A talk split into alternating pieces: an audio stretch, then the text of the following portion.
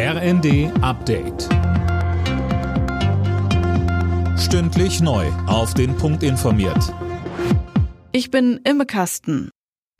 Das 49-Euro-Ticket kommt nicht, wie zunächst geplant, im Januar. Die Verkehrsminister von Bund und Ländern haben sich bei ihrer Konferenz auf einen neuen Starttermin geeinigt.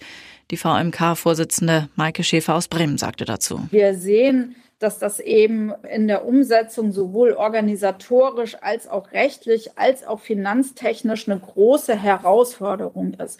Deswegen haben sich die VerkehrsministerInnen darauf verständigt, dass wir länderseitig zumindest den 1. April als Starttermin anstreben. Die Kosten von drei Milliarden Euro werden vom Bund und den Ländern jeweils zur Hälfte getragen. Am Abkommen über die Lieferung von Flüssiggas aus Katar wird Kritik laut. Der Geschäftsführer der deutschen Umwelthilfe Müller-Krenner sagte, mit der Laufzeit über 15 Jahre werde eine neue langfristige Abhängigkeit geschaffen. Auch Linksfraktionschef Bartsch äußerte sich kritisch. Ich finde es etwas verfrüht, das jetzt als einen großen Erfolg darzustellen, denn das hilft weder für diesen noch für den nächsten Winter. Wenn ich mit Bürgerinnen und Bürgern bei mir im Norden rede, dann kann ich überhaupt nicht erklären, wieso wir so problemlos Gas aus Katar importieren können. Ich will dafür werben, dass es in diesen Fragen keine Doppelmoral gibt.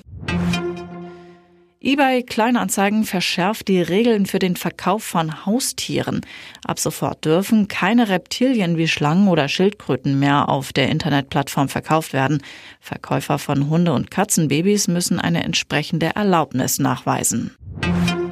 Die Ergebnisse der Fußball-WM Iran, USA 0 zu 1, Wales, England 0 zu 3, Niederlande, Katar 2 zu 0 und Ecuador, Senegal 1 zu 2. Im Achtelfinale stehen damit die USA, England, die Niederlande und der Senegal. Alle Nachrichten auf rnd.de